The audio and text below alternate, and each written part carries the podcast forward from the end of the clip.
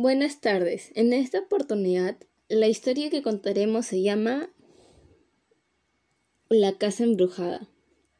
Se cuenta que en la calle Washington, muy cerca del centro histórico de Lima, hay una casa muy tenebrosa.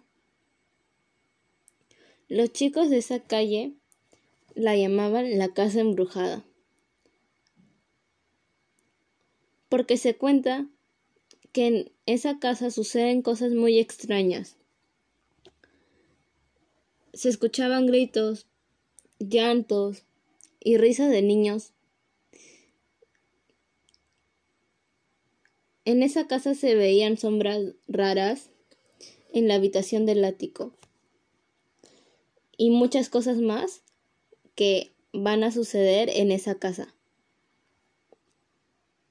Cuando todo el vecindario chismoseaba de que la casa embrujada era terrible y daba mucho miedo a los que estaban cerca de su entorno o los que pasaban cerca de ella, cuatro niños escucharon los rumores, por lo cual Luis, Mateo, Enrique, Teresa y Lupe se entusiasmaron demasiado.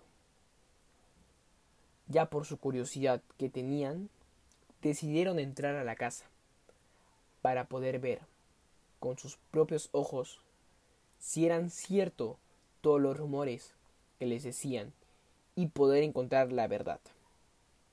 Al día siguiente, muy entusiasmados, entraron a la casa con una linterna cada uno.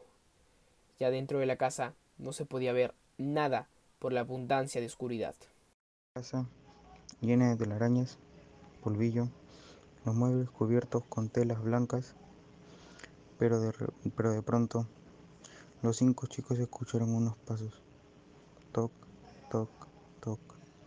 Y, atónitos vieron un hombre alto, vestido con un traje negro, con un, con un color pálido de piel y con un candelabro en la mano les dijo, en un tono seco y voz áspera, váyanse de la casa, y se volvió a subir, desapareciendo de la vista de los chicos.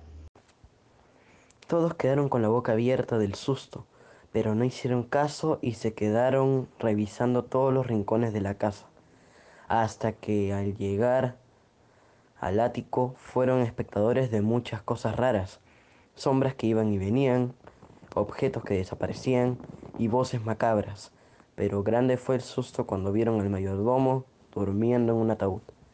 Los chicos salieron despavoridos y juraron nunca más volver a la casa embrujada.